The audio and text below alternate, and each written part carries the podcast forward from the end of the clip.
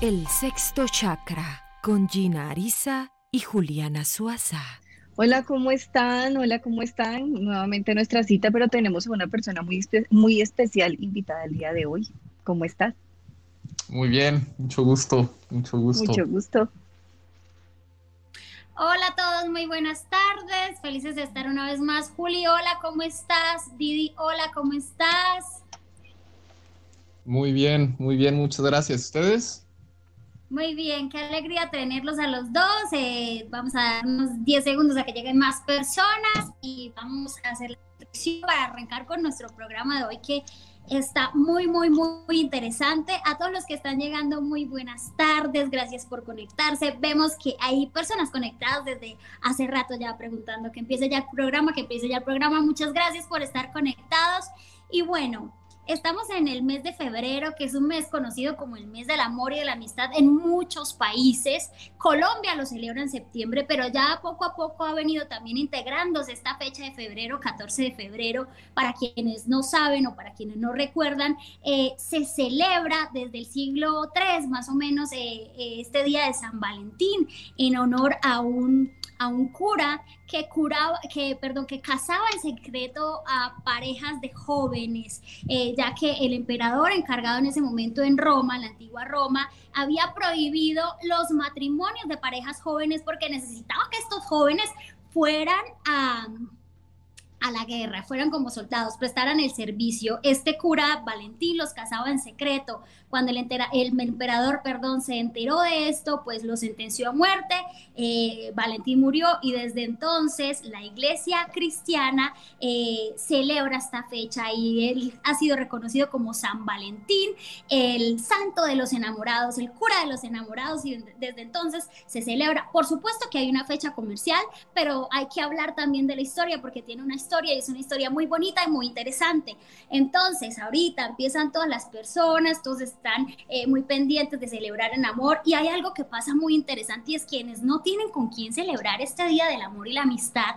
Eh, tratan de conseguir, de tener, entonces buscamos a mi exnovio o busquemos con quién y entonces empiezan un montón de enredos y de situaciones de las que tal vez deberíamos librarnos. Por eso, eh, para conmemorar esta fecha, Juli y yo hemos decidido invitar a una persona muy especial, alguien que conozco que es muy inteligente, muy interesante. Él es Didier Aristizábal, él es eh, pedagogo de la Universidad de la UNAM, una gran universidad de aquí de México, para los que están en Colombia y no saben, en una comparación como con la nacional, mucho mejor. Eh, y él es coach en, en terapias de pareja y hemos querido invitarlo para que nos cuente un poquito del amor, para que comparta con nosotros un poquito de su experiencia como terapeuta de pareja, que debe tener mucho, mucho trabajo, por supuesto. Juli, como siempre, y yo hablamos de la parte energética. Eh, eh, Juli nos habla siempre de la parte espiritual y hoy hemos, decidido también tener eh, un, un, punto de vista psicosocial. Didier, ¿cómo estás? Muchas gracias por aceptar nuestra invitación.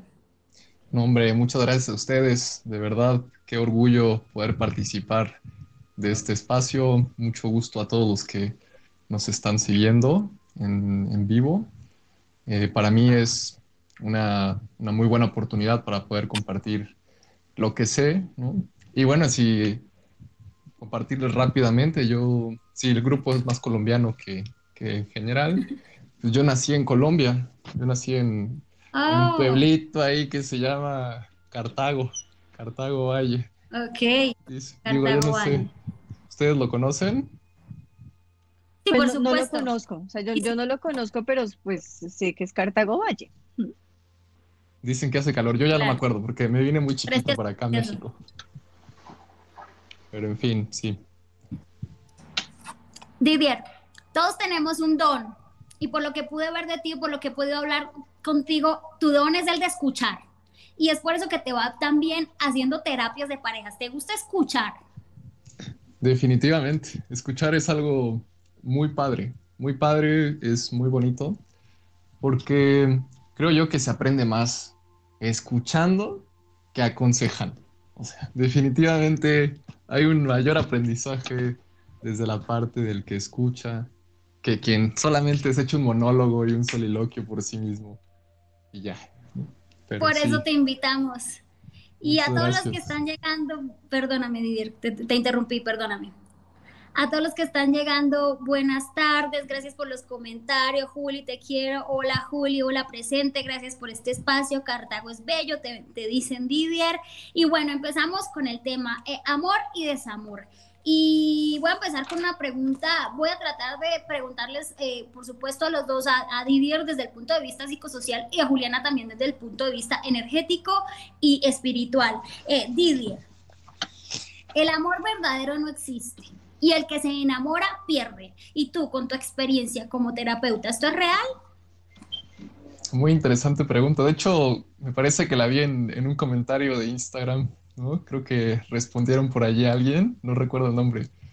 Pero sí se me hizo una pregunta bien interesante, ¿no? O sea, primero que nada, creo que vale la pena empezar por definir qué es el amor verdadero, ¿no? O sea, si el amor verdadero es ese que, pues, no tiene peleas, es ese que mm, es fiel hasta la muerte, ¿no? O es un momento siempre agradable.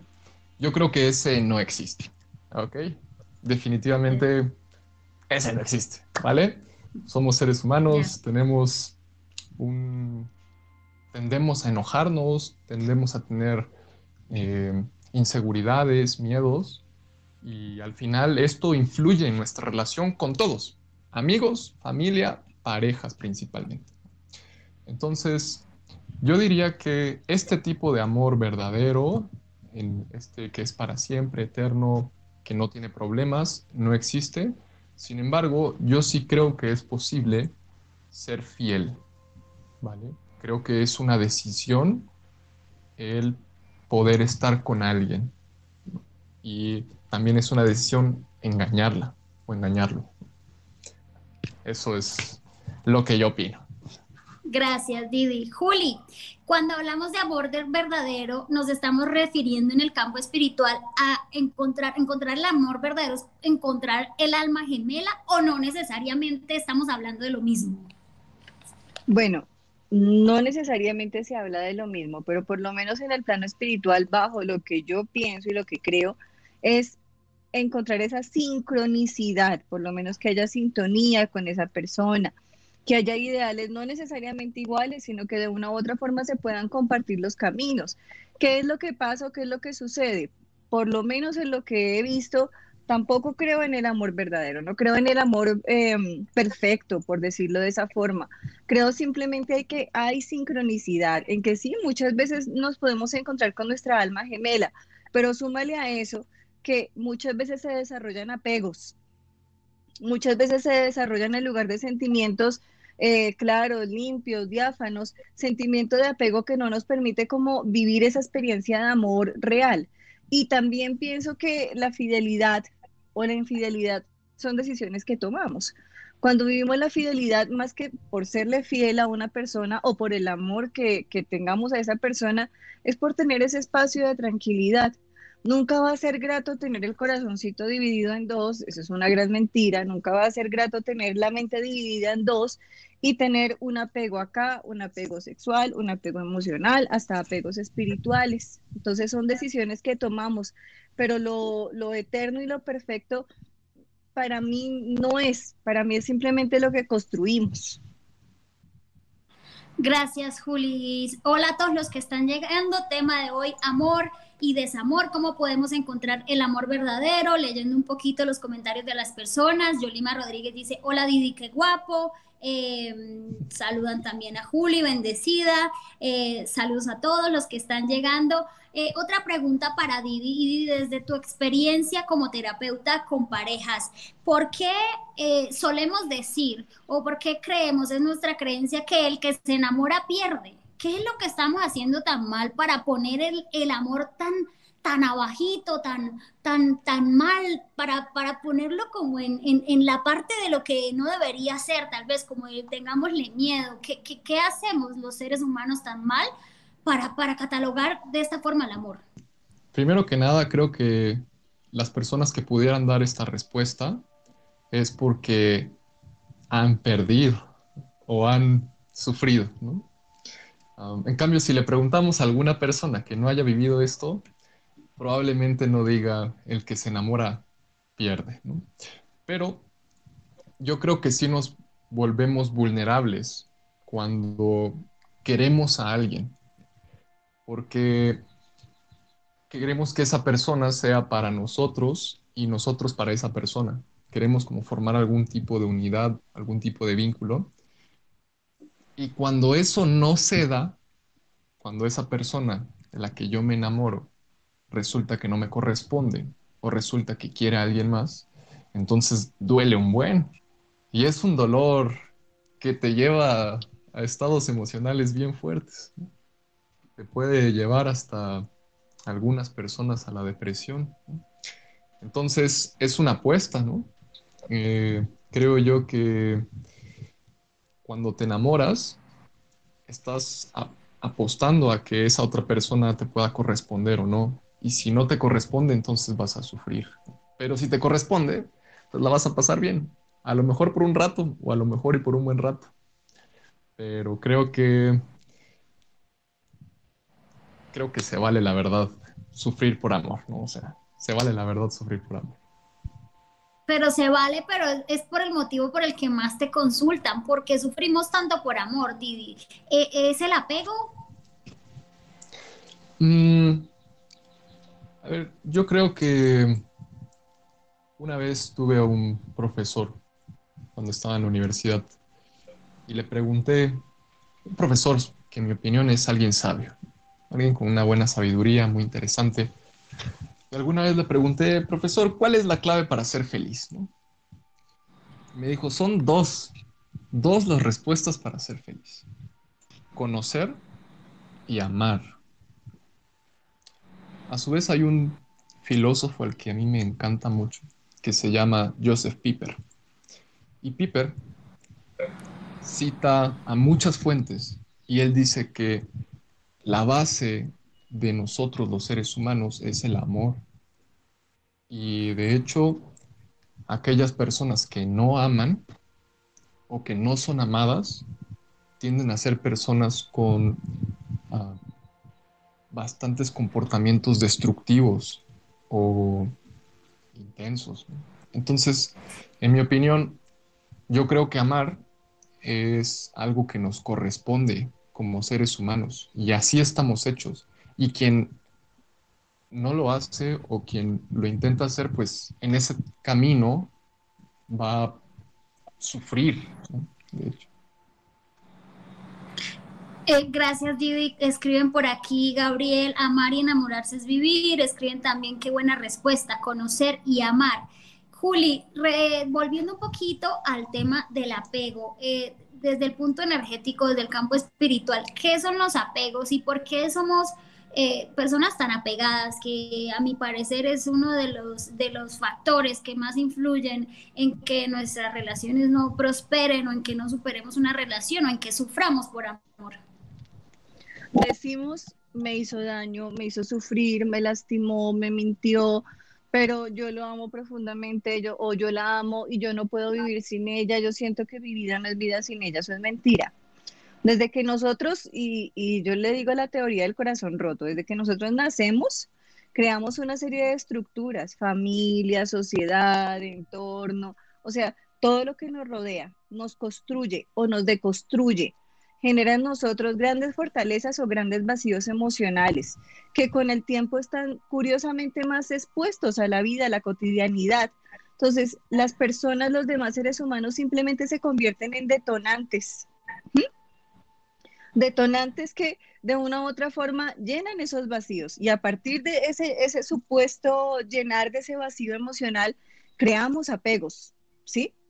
Entonces, es ahí cuando el ser humano o como quien dice, se sumerge en una relación de total apego, de total dependencia emocional muchas veces o de pseudodependencia, o finalmente empieza otro tipo de viaje, ¿sí?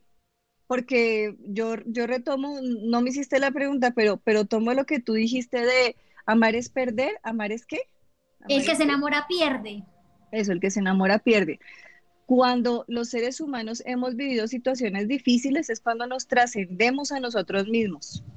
Solamente en esas experiencias de oscuridad es cuando realmente vemos nuestra luz internamente. Cuando todo es plano, es perfecto, ¿cómo es tu vida? Bien, no, bien. En ese momento no hay necesidad de crecimiento. Solo en los momentos difíciles es cuando el ser humano tiene ese momento de expansión, de crecimiento, de apertura de conciencia. Y es en ese momento en el cual puede, puede encontrar el verdadero amor, no solamente hacia sí mismo, sino hacia el otro. Porque el error más grande que cometemos a partir también de nuestros apegos y, dependencias es querer que el otro cambie. O sea, yo quiero que el otro sea como yo quiero, entonces así yo sí lo puedo amar. No, gran error. Si tú lo amas, lo aceptas tal cual eres. Y decides el camino o no lo decides. Gracias, Juli. Si alguno quiere agregar algo cuando estamos hablando, con, sin problema, yo solamente eh, trato de hacerles preguntas como muy rápido porque hay, hay preguntas muy interesantes y, quiero que nos alcance el tiempo. Y pregunta Nubia, y le voy a dirigir esta pregunta a Didier. Eh, eh, perdón, perdón, perdón, se me fue la pregunta. Eh, preguntan, ¿cómo diferenciar el amor del apego y qué tienes que decir ante eso, Didier? Según tu experiencia eh, personal, según toda la gente que te llega y todos los casos que recibes a diario, ¿qué diferencia el verdadero amor del apego? A veces no tenemos ni idea si lo que sentimos es amor o es apego. Ok. creo que es una pregunta muy interesante. yo trataría de distinguir la idea entre el amor y el apego, ¿no? O sea, ¿a qué nos referimos por apego y a qué nos referimos por amor? Eh, habría que precisar a la persona que me preguntó, sin embargo, yo voy a tratar de, tratar de definir este término que es tan utilizado, el apego.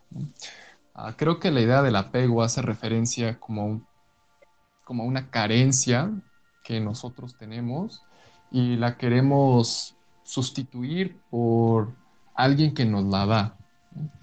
Y el amor creo que hace referencia a eh, cuando tú desinteresadamente estás dispuesta a querer a alguien e incluso sobrellevar dolores por, ese, por eso que quieres a esa persona. Entonces, ah, yo creo que el apego eh, es algo que, que no, no tiene tanto que ver, ¿no? En estos términos, con un problema emocional, sino más bien tiene que ver con que las personas no entienden lo que quieren bien y que tienen miedo o mucho miedo desde estas personas a las que yo he atendido a sentirse solas, a sentirse solos, ¿no? Y este sentirse solos los hace querer encontrar eh,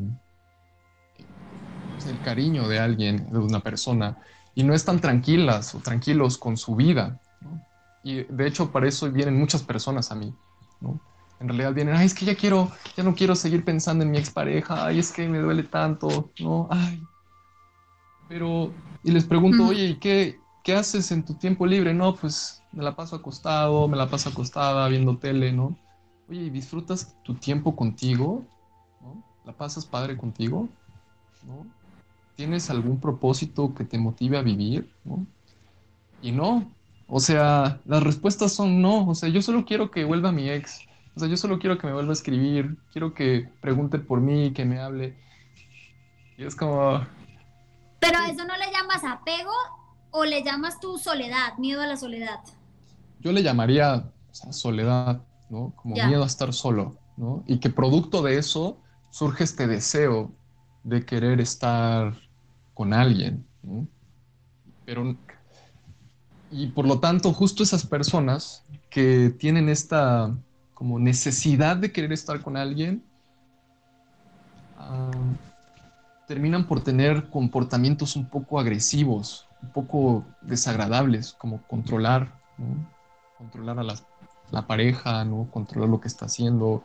Los celos se vuelven compulsivos, intensos, Mientras que el amor, ¿no? El amor, si lo llamamos así más bonito, ¿no? Este, el amor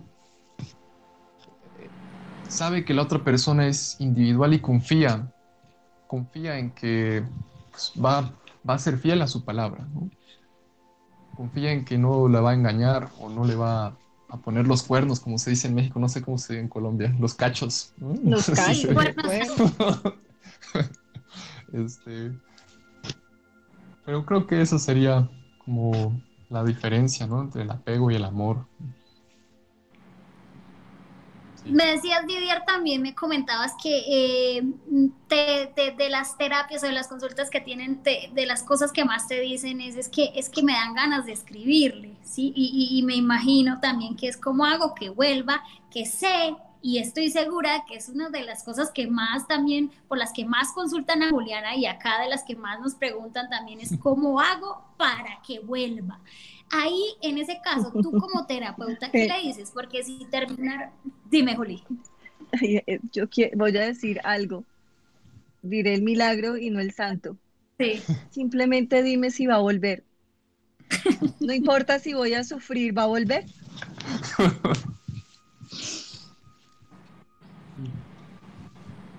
Sí, no, sin duda. Sí, no, sin duda. Mm, ¿Me ayuda? ¿Me repites la pregunta, please? Sí, te, te, decía que de, las consultas que tú me comentabas que más se hacían es tengo ganas de escribirle, que me imagino que te busca mucho preguntando o queriendo saber si van a volver, queriendo volver aun cuando saben que la relación era tóxica o que ya no había nada más o que realmente esa relación les estaba causando sufrimiento. Ahí, ¿cuál es como tu, tu consejo? ¿Cómo procedes tú con, las personas a las que tratas? A ver, eh, primero yo hago una analogía normalmente y dependiendo del caso, tomándolo con muchas pinzas, hago una analogía con los drogadictos. una persona adicta a la droga eh, y que sabe que le hace daño, no, no, no basta con decirle no lo hagas, ¿no? O sea, no, pues ya no lo busques, ya no lo escribas, ¿no?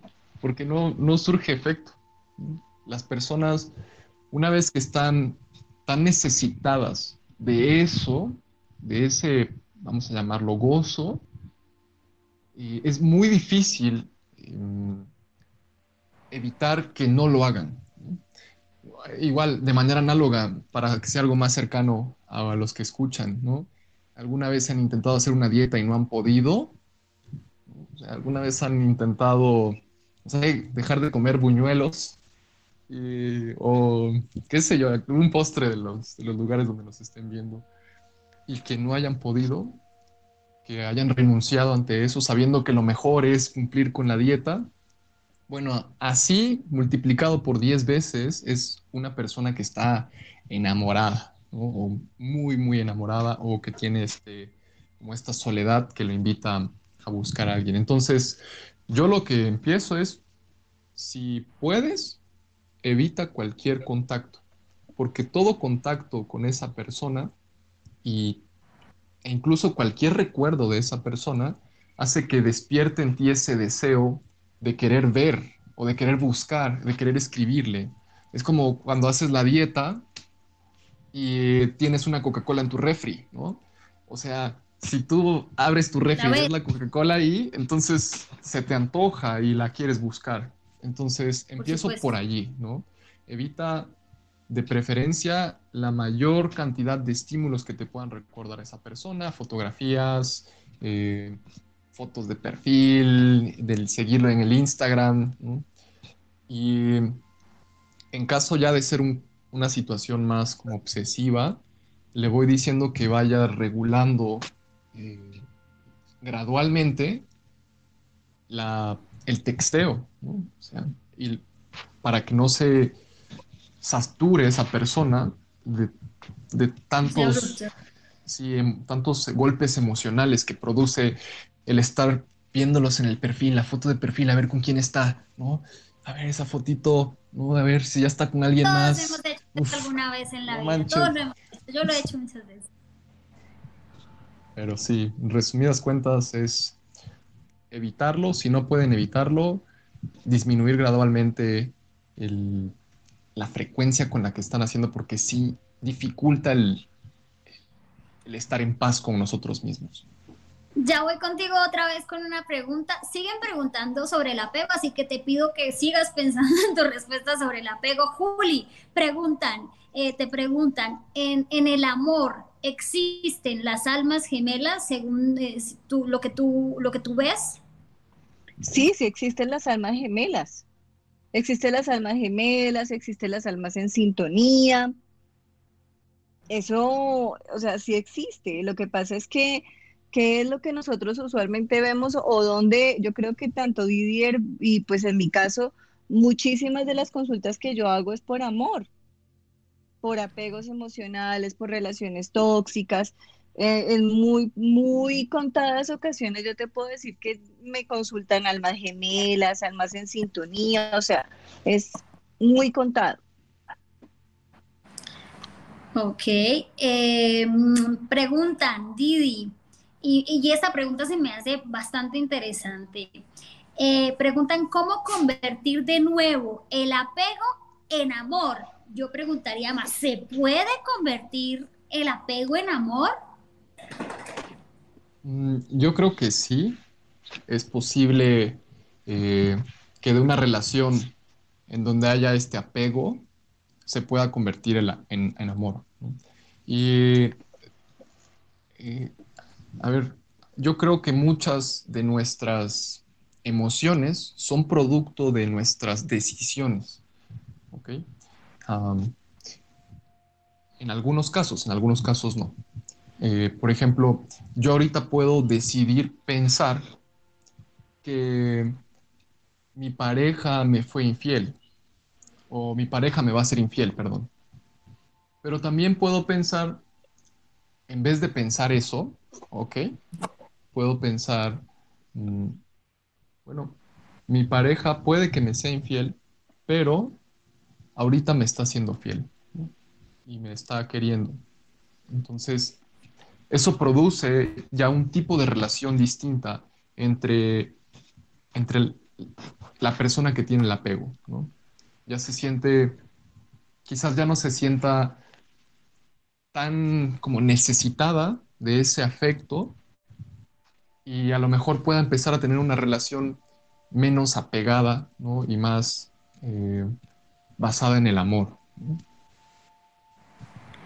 Didier, el apego tiene que ver eh, con estas personas que son adictas, o sea, eh, las personas que tienen tendencias a ser adictas o al volverse adictas rápidamente, por ejemplo, al cigarrillo. Hay personas que fuman y al otro día pueden dejar de fumar y ya no pasó nada, pero hay personas que fuman y una vez y tienen que seguir, y si prueban las drogas, las drogas, y si prueban el fitness, el fitness. Y, el, amor, en el amor, es, es este mismo apego, se puede decir también a estas mismas personas que tienen personalidades adictivas?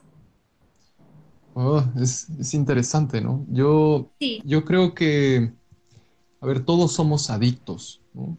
Naturalmente, como seres humanos, eh, tenemos adicciones a todo, ¿no? De hecho, eh, el azúcar, ¿no? Es algo que nos gusta muchísimo y la buscamos desde niños. A un niño tú le das un dulce y vámonos, vámonos a comer esos chocolates y tú le das chocolate y se puede comer todo el día chocolates, ¿no?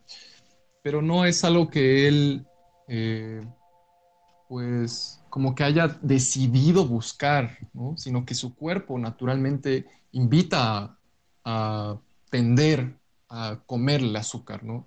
Entonces, yo diría que sí hay cierto tipo de adicción hacia ciertas cosas, y, es que la palabra adicción es un poco fuerte porque entra en esta categoría negativa, pero vamos a poner la palabra adicción más como eh, tendencias a eh, actuar de cierta forma.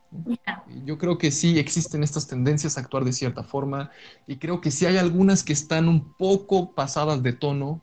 Creo que esas personas que se sienten muy nerviosas cuando su pareja está platicando con alguien más y que se sienten intensamente arrebatadas de emoción, de, dolor, enojo, ira, creo que esas personas ya están en un nivel un poco alto de... Didier, ¿y tú crees que, discúlpame que te, que te interrumpa porque ahí quiero hacer una pregunta, ¿es un celoso compulsivo? O sea, es una persona que ya, ya está enferma de celos, ¿cierto? Y, es, y yo creo que ahí hay que tener mucho cuidado, ¿no? con las personas que tendemos, tienden a tener estas, estos comportamientos de celos intensos. A ver, los celos son naturales, ¿ok? Es natural sentir celos. Quien diga, ay, no, yo no tengo celos. Eh, esos son cuentos, hermano. Sí, total. De verdad. O sea, quien me diga, no, yo, yo creo que yo no, yo no tengo celos, y que mi novia se vaya con quien sea, no, no siento nada, ¿no? Es como así, güey. Sí, sí, sí, sí. No, no. O sea, yo creo que los celos son naturales, ¿ok? Y, sin embargo, esos celos compulsivos, ¿no? Esos celos donde ya eh, la persona quiere controlar a la otra persona, la persona que siente celos quiere ya tener, saber todo de la otra persona, ¿no? Eh, estar llamándolo cada media hora porque de pronto no sabe dónde está. Oye, ¿dónde estás? ¿Y dónde estás? Yo creo que ese tipo de comportamientos existen y son dañinos tanto para la persona que los realiza como para la otra persona que los recibe, porque la otra persona que los recibe se siente lastimada también, siente que no hay confianza, siente que no que no creen en su palabra, ¿no? Y creo que eso es algo bien importante, ¿no? Como cuidar mucho estos celos. A ver, y es súper fácil, yo ahorita lo estoy diciendo así, ¿no? O sea, yo sé que cuando existen los celos, nuestra mente se sesga, ¿no? Y es como, no, ya, no manches, no piensas en nada, solamente estás pensando en, en, en la persona que a lo mejor te está haciendo infiel, ¿no? Y estás pensando así, fijo, mirando a lo lejos, dije, no, ¿qué está haciendo? ¿Qué está haciendo? Ya me está haciendo infiel. Y en ese momento es bien difícil pararte y decir, ya. Ya, o sea, no, no, no, no está pasando eso. Chance y no está pasando eso, ¿no? O sea, no deja de hacer todas estos inventos aquí en la mente, pero no es tan fácil. Hay que tener un como dominio de esos pensamientos que nosotros cultivamos y, y es un arte, pues, ¿no? Es un arte tener este como control de esos, de esos pensamientos compulsivos, si los quieres llamar así. Yo regreso un poquito al tema del apego, Juli, porque hay una pregunta que están haciendo muchísimo acá, que te están haciendo, y es, eh, ¿por qué uno tiene sueños con el ex si se supone que ya lo superó? Bueno, digamos, energéticamente cuando tú sueñas con tu expareja, uno, si digamos tú sueñas teniendo relaciones sexuales con tu expareja, es porque tú tienes vacíos en tu vida sexual anhelas, extrañas a esa persona, ¿sí? E, eso es directamente. Cuando tú sueñas que tú hablas con la persona, que uno, pues sí, es que hay sintonía y sincronía energéticamente, ¿sí? Porque tú anhelas que desea a esa persona. Pero la razón más poderosa, les cuento yo, es que uno, nosotros los seres humanos estamos vinculados por hilos. Es algo mágico, pero estamos como vinculados por hilos invisibles. Y esos hilos se pueden convertir en hilos sutiles o en ataduras. Entonces, muchas veces estamos o nos vinculamos con una atadura tan fuerte a esa persona emocionalmente hablando que no nos hacemos libres, sino que nos hacemos esclavos de esa energía y se manifiesta a través de nuestros sueños. Porque si fueron relaciones tóxicas, si fueron relaciones que fueron negativas, entonces el sueño puede ser muchas veces hasta recurrente. Em, hay preguntas muy interesantes. Didier, por favor, nos piden que nos des eh, tu Instagram, tu cuenta de Instagram, y les agradezco a alguien que la esté como escuchando, que la copie aquí en el chat, por favor. Ok, la cuenta es arroba coaching, coaching, C-O-A-C-H-I-N-G, guion bajo, y latina Q de queso, coaching guion bajo IQ. Les agradezco a alguien que la escriba. Y esta pregunta se me hace muy interesante y la, quiero formular a los dos porque dicen, amar a una persona es muy lindo, pero ¿qué pasa cuando uno siente que está dando de todo un poco, pero hay algo que del todo te hace sentir que algo no anda bien? Y esto se puede tocar desde los dos puntos, el psicosocial y el, y el, y el, y el, y el punto de vista espiritual, porque eh, hay algo que es muy cierto y es, o sea, hasta qué punto eh, estoy sintiendo algo, hasta qué punto es mi locura o hasta qué punto sí es mi instinto el que me está diciendo que algo anda mal y es porque algo anda mal. Bueno, empieza tu Didier. Bueno, pues sí, he, tenido muchos casos de esos. Sí, sí. Eh, voy a repetir la pregunta para ver si la entendí. Es, ah, ¿cuándo, cuándo es justo eh, hacerle caso a nuestro instinto de que la otra persona está... De que estoy estás- dando de más y no estoy Sí. recibiendo de la No misma. Ya. está como estamos. Ya, ok, que no está funcionando bien. Yo estoy dando de más, ¿no? Eh, yo creo que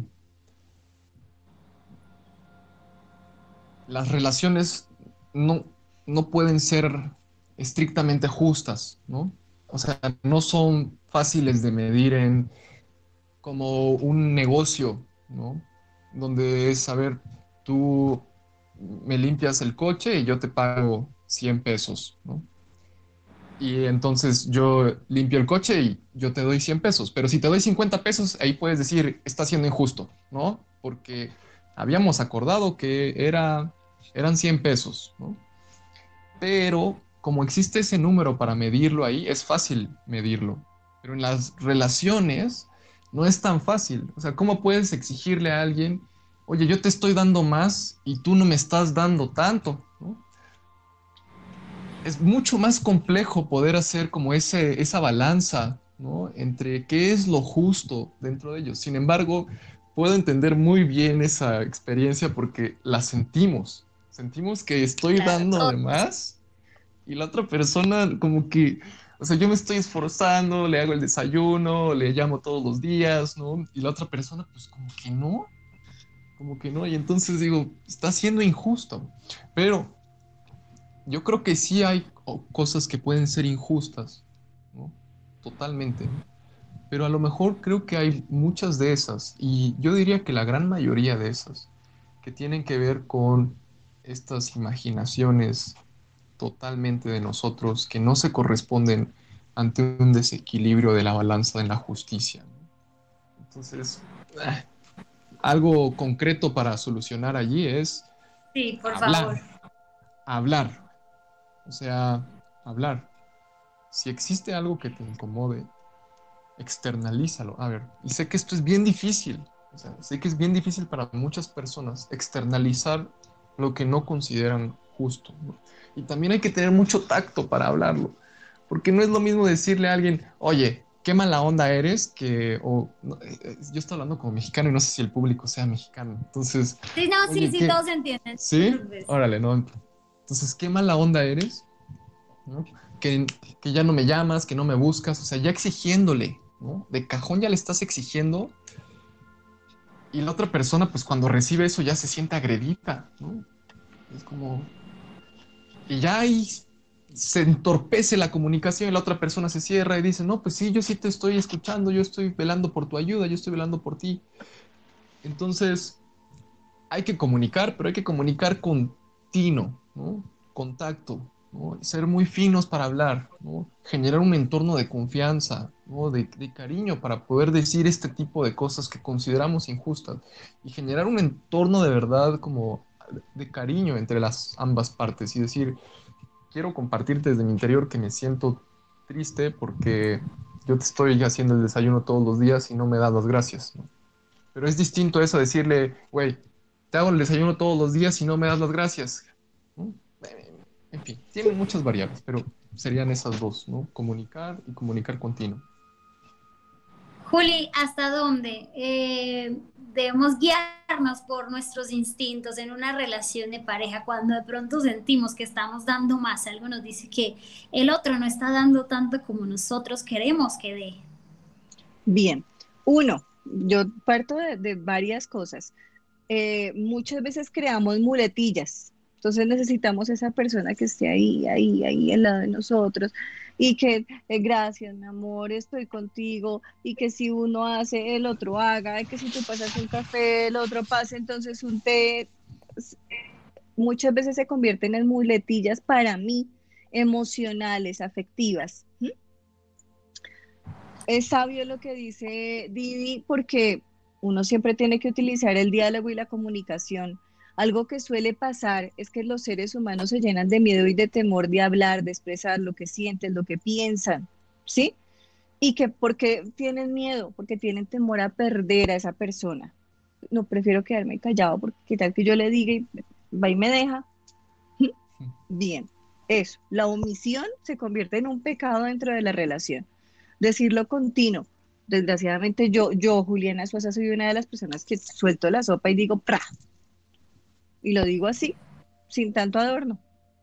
Porque me nace porque prefiero que la persona tenga claridad de cómo soy yo y hacia dónde voy yo, ¿vale? Esa soy yo. Pero sí, cuidar el lenguaje es sabio. Pero cuando se habla de la voz interna, se habla de la voz interna y hay algo que tú sientes que no, una cosa no compacta con la otra.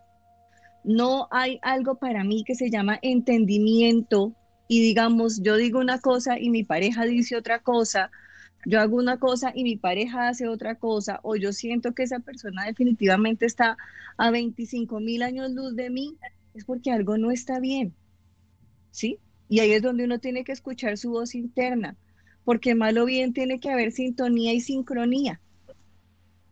¿Sí? Pero siempre tenemos que tener los pies en la tierra, porque nosotros siempre vamos a decir, oh Dios mío, oh yo pobre, que tanto amo y no me aman. Siempre vamos a estar en la, en la, en la, la postura de, de la víctima. Muchas veces no vamos a ser, o sea, y ni siquiera somos ni el uno ni el otro bando, pero siempre tenemos que actuar de forma muy racional. Hey, oye, no estoy haciendo las cosas bien en esto. Pero colocar los pies en la tierra y ser muy racional y darnos cuenta si todo va bien y de pronto falta un poquito o de pronto soy yo realmente o de pronto simplemente yo tengo que escucharme internamente y estoy viviendo una relación tóxica. Es de acuerdo también como a la, la racionalidad, como que yo soy capaz de mirar mi vida un poco desde afuera, que es algo muy complejo, mirarla afuera como si fuera un cuadro y ser capaz de buscar, como yo les decía, la armonía en mí mismo y trascender mi ser feliz o sea, si esa persona me genera felicidad, chévere. Pero si yo veo que hay algo que no, ahí uno tiene que escucharse internamente. Gracias, Juli. A todos los que están, están haciendo preguntas muy interesantes, chicos, muchas gracias. Vamos a tratar de agilizar un poquito porque se nos va el tiempo para alcanzar a resolver todas sus dudas que en verdad están buenísimas y les agradezco. Y por acá dicen, yo dejé de dar tanto cuando me di cuenta de que mi esposo andaba detrás de otra persona. Eso fue hace seis años y él me dice ahora que soy poco cariñosa. La verdad no quiero volver a sentir esa decepción. Y para mí aquí es muy importante tocar el punto de los bloqueos que nosotros mismos causamos o nos creamos cuando una persona nos decepciona. Bloqueos sexuales, por ejemplo, bloqueos de ya no sentir amor, bloqueos de sentir que ya no me van a dar celos. ¿Estos bloqueos son sanos? Eh, Didi. Puedes empezar tú. Ok. yo creo que es natural esos bloqueos. ¿Ok? Es natural que cuando existe un dolor, nosotros queramos alejarnos de eso que nos produjo dolor. Incluso, bueno, también existe la venganza, ¿no? Como cuando existe ese dolor, queremos devolver ese, ese dolor, ¿no? Engañándola con otra persona, ¿no? Claro. y y es algo que por un tiempo creo que es, es válido tenerlos, por un tiempo es válido sentir enojo, por un tiempo es válido eh, querer tomar distancia y creo que es muy sabio de parte de las parejas que dicen, oye, quiero darme un tiempo para pensar esto que, acaba de suceder porque no me siento cómodo. Justo tuve una sesión hace ratito en donde eh, esta persona me comentó que eh, se quería dar un tiempo, ¿no? Con la pareja. Se querían dar un tiempo y que, y que les ayudó mucho, ¿no? Les ayudó mucho porque al final eso permite que la otra persona tenga tiempo para procesar el dolor que tiene y después, si quiere y decide regresar, pero ya perdonando la situación, entonces ahí sí ya se vale eh, quitar el bloqueo. Pero hasta cierto punto está bien tener este bloqueo, pero si te quedas con ese bloqueo, ese bloqueo lo vas a arrastrar en el tiempo y a lo mejor con tus otras relaciones. Así como una persona que es golpeada de pequeña y de pronto ve a alguien que se parece al, al golpeador y puede ser su pareja, entonces esa persona ya, como está bloqueada, ya no puede tener un nuevo contacto con esta pareja y tiene ciertas respuestas automáticas que dificultan la relación allí. Entonces, el bloqueo es, en mi opinión, sano en cierto punto, pero si no lo superas, en algún punto te puede generar eh, dificultades en tus nuevas relaciones o con tu propia vida. Muy buen, muy buen punto y gracias Didi. Estos bloqueos se pueden trabajar porque a veces llegamos a, digamos, a la pareja, un ejemplo número 15, voy a tratar de ser eh, breve porque en verdad hay muy buenas preguntas y nos damos cuenta de que es que no, ya no, no siento amor, no quiero que pase nada más, eh, no, no puedo tener relaciones, no, no quiero un montón de bloqueos que, que no sabíamos, que de pronto entonces venían de relaciones atrás, que no nos dimos cuenta en qué momentos nosotros mismos, porque nuestra mente, y estoy convencida que es tan poderosa, de que podemos crear estos bloqueos para nosotros mismos, ¿los podemos trabajar solos? ¿Me preguntas a mí, Gina? Sí. sí. Ok. Eh, yo creo que sí, sí se pueden trabajar. Eh, hay una técnica que yo les comparto muy rápido es primero darse cuenta de que existe, que eso es difícil. Lo que decimos en el programa siempre, eh, eh, reconocer. Sí, ¿no? Reconocer de que existe, ¿no? Cuando reconoces que hay algo que te incomoda de alguien que no te hizo nada, ahí ya hay un bloqueo, por llamarlo así, ¿no? Y una vez reconocido, eh, puedes identificar qué lo ocasiona.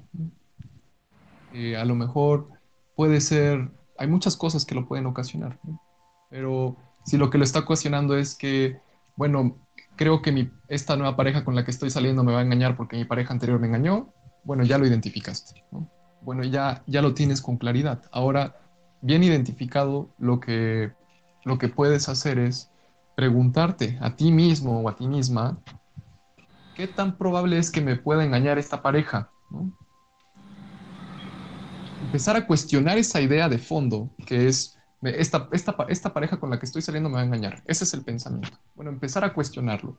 Decir, ah, no, no, no es cierto. Es probable que me engañe, pero yo no significa que me va a engañar a fuerzas.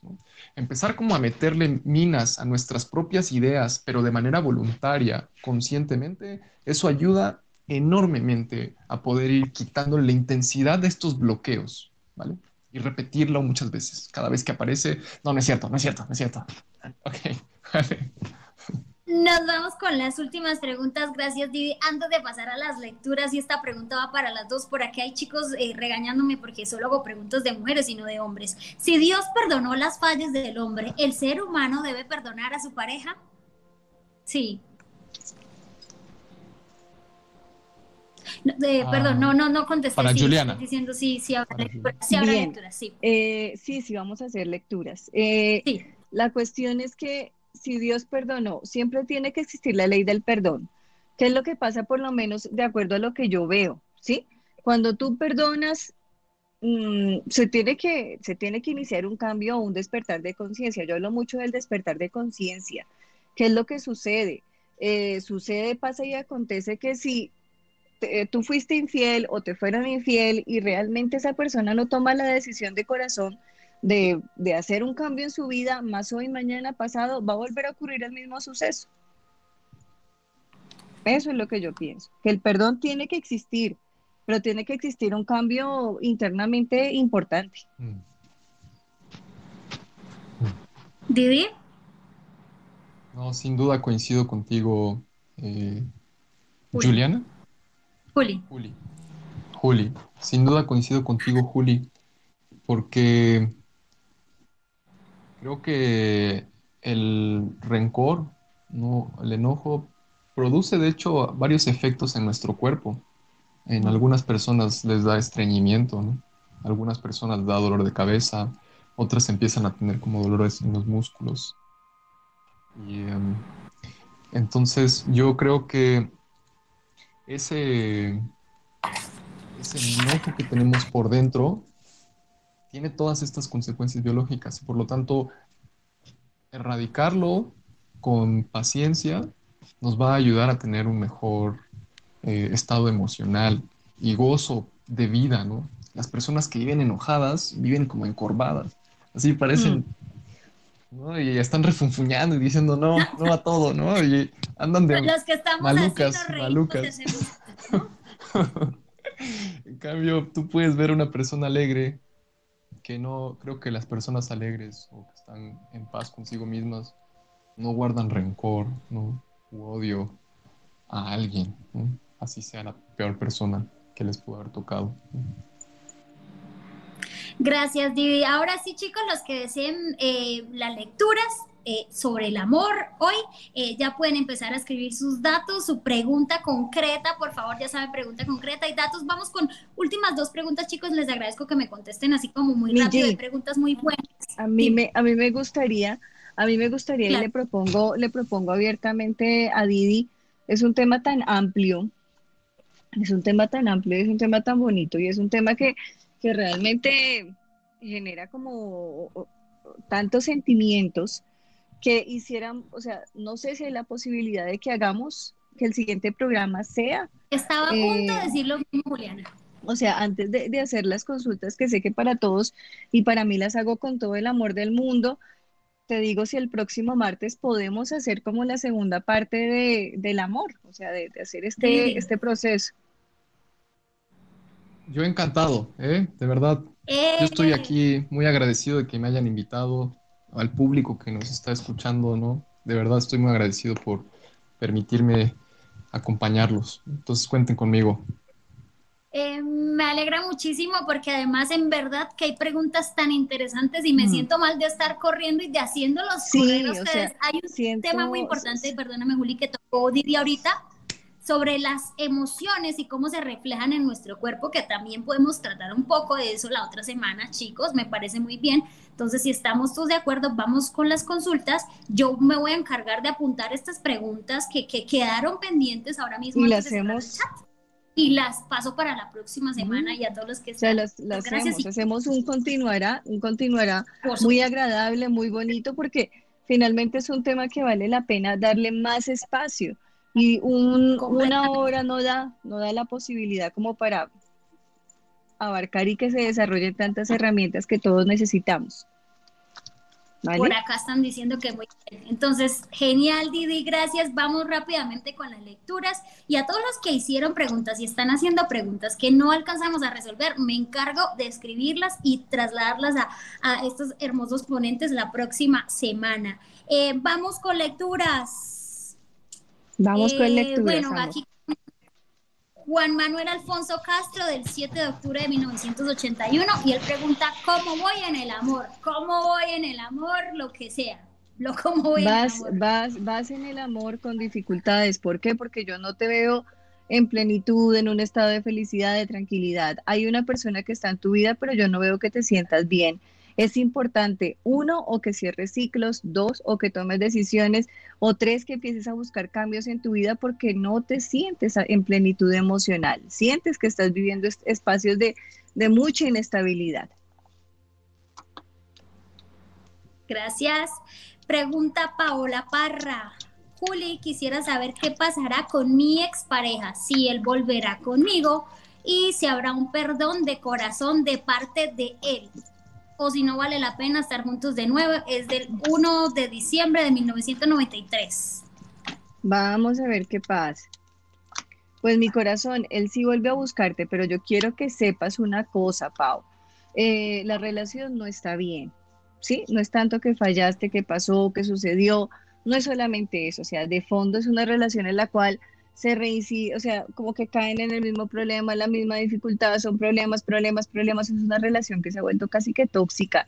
Entonces, la respuesta es, ¿va a volver? Sí, va a volver, pero de fondo es, ¿quiere seguir? Porque no está siendo feliz. Pregunta Claudia Patricia Pérez. Hola Juli, quiero saber acerca de mi vida sentimental. Mi matrimonio se ha vuelto muy monótono. Soy del 27 de septiembre de 1979 tu matrimonio se ha vuelto monótono, pero en el fondo del, en el fondo del corazoncito de cada uno todavía hay sentimientos profundos. ¿Qué está pasando cuando nosotros nos quedamos en nuestra zona de confort y de pronto no hacemos lo suficiente para construir, para estar alimentando constantemente esta relación? Cuando también nos volvemos menos tolerantes con la otra persona y muchas veces no nos ponemos en los zapatos del otro, la relación se vuelve densa. No busques mi corazón bello afuera, lo que puedes llegar a encontrar es la relación. Dale tiempo al tiempo porque yo no veo una ruptura, pero sí veo dificultades. ¿Vale? Pregunta Gabriela Hernández Rueda del 5 de noviembre de 1999 si llegará el amor pronto para ella. Mi hermosa Gaby, no. Hay una persona que está rondando tu vida, pero no es el verdadero amor. Sí vas a tener un buen amor, un amor bonito, y va a llegar, pero todavía se demora en llegar, ¿sí? Sigue viviendo con total plenitud, con felicidad, con alegría, como la vida te caracteriza, pero simplemente dale tiempo al tiempo. Perfecto, últimas lecturas y pregunta Lady Natalia Cano Jiménez, hola chicas, quisiera saber sobre mi relación actual. Eh, del 409 de 1999, gracias. Eh. Bueno, en tu relación actual, en tu relación actual, es importante, importante que cierres ciclos, puertas de pasado. Cuando yo estoy acá en el presente y estoy mirando para atrás, pues no voy a tener un equilibrio real de lo que quiero vivir y de lo que visualizo vivir. Entonces es indispensable que trates de cerrar ciclos, que trates de sanar procesos de pasado para que puedas renacer. ¿Por qué? Porque la relación en este momento tú no la sientes bien, tú no te sientes a plenitud. Entonces trata de hacer ese proceso contigo misma para que la relación fluya porque ustedes van a estar pensando en planes, en proyectos, en muchas cosas a futuro, pero con sentimientos encontrados, buenos y no tan buenos. Chicos, por favor, preguntas concretas. Si me dicen amor y trabajo, pues no sé exactamente qué quieren saber. hoy es amor. Hoy es amor. Concreto, quiero saber acerca de mi eh, pareja, todo eso. Eh, a ver, pregunta Silvia Sierra. Eh, quiero saber si puedo brindarle la oportunidad a mi exnovio. Él es bien, pero tengo un presentimiento de que mm, no puede ser, de que no puede ser la relación. Eh, nací el primero de enero del 2000. El de ser bien es súper bien, requete bien, requete chévere, requete bacano, muy buena gente, pero resulta que ustedes tuvieron muchos problemas y muchas dificultades. Y van a volver a vivir lo mismo lo que pasa es que tú estás que te mueres de ganas, alma, corazón mío, por volver a vivir lo que ya viviste. Entonces va a ser tu decisión volver a vivir el mismo proceso. No va a ser bueno, no va a ser positivo, pero va a ser tu decisión. Perfecto, listo, gracias. Cerramos con Andrés Quiroga Rodríguez y Andrés, gracias por estar siempre conectado, siempre a tiempo y siempre preguntando. Juli, ¿llegará alguien a mi vida estable el 2405 de 1996? Mi corazón, si llega alguien a tu vida, pero te voy a decir una cosa. Deja a un lado, eh, empieza a dejar a un lado miedos, temores, dudas, cuestionamientos afuera eres un hombre que tiene fuerza, imán de atracción, tienes muchas cosas positivas en ti como ser humano, pero dudas tanto de ti que tú dices, no, no va a llegar nadie. Y lo que yo proyecto con mi mente lo materializo, lo materializo, y eso no es sabio. Mi G, yo quería, uno, agradecerle a Didi, ¿sí? Agradecerle a Didi, agradecerte a ti por la paciencia, por el amor, por la confianza, por este espacio tan bonito, agradecerle a todos los que están conectados eh, ojalá pudiéramos quedarnos hasta las ocho y media porque es un espacio que amo profundamente y soy feliz acá. Además porque siento que estamos dando herramientas muy bonitas. Simplemente les quería decir que gracias, que les envío como todo mi amor, así como el color de mi blusa hoy rosadita, todo, todo el amor, todo el cariño, que la energía del arcángel Chamuel los acompañe. Era lo que les quería decir. Juli, mil gracias por tu tiempo, porque sabemos que tienes muchísimo, que hoy has tenido un día estresado, sé que estás muy cansada y aún así te ves impecable. Mil gracias. Y Didi, mil gracias por tu tiempo. En verdad, nos alegra mucho que hayas aceptado nuestra invitación del próximo martes. Yo también Tenemos cita el martes. Excita el próximo martes para seguir hablando del amor. Didi, gracias. No, muchas gracias a ustedes. Les agradezco enormemente.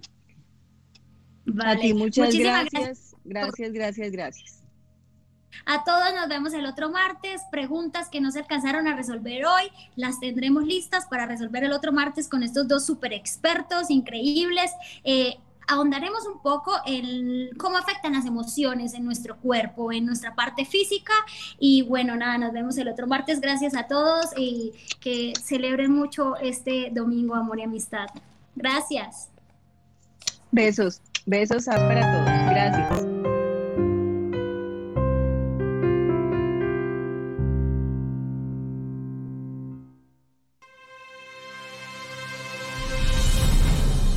El sexto chakra con Gina Ariza y Juliana Suaza.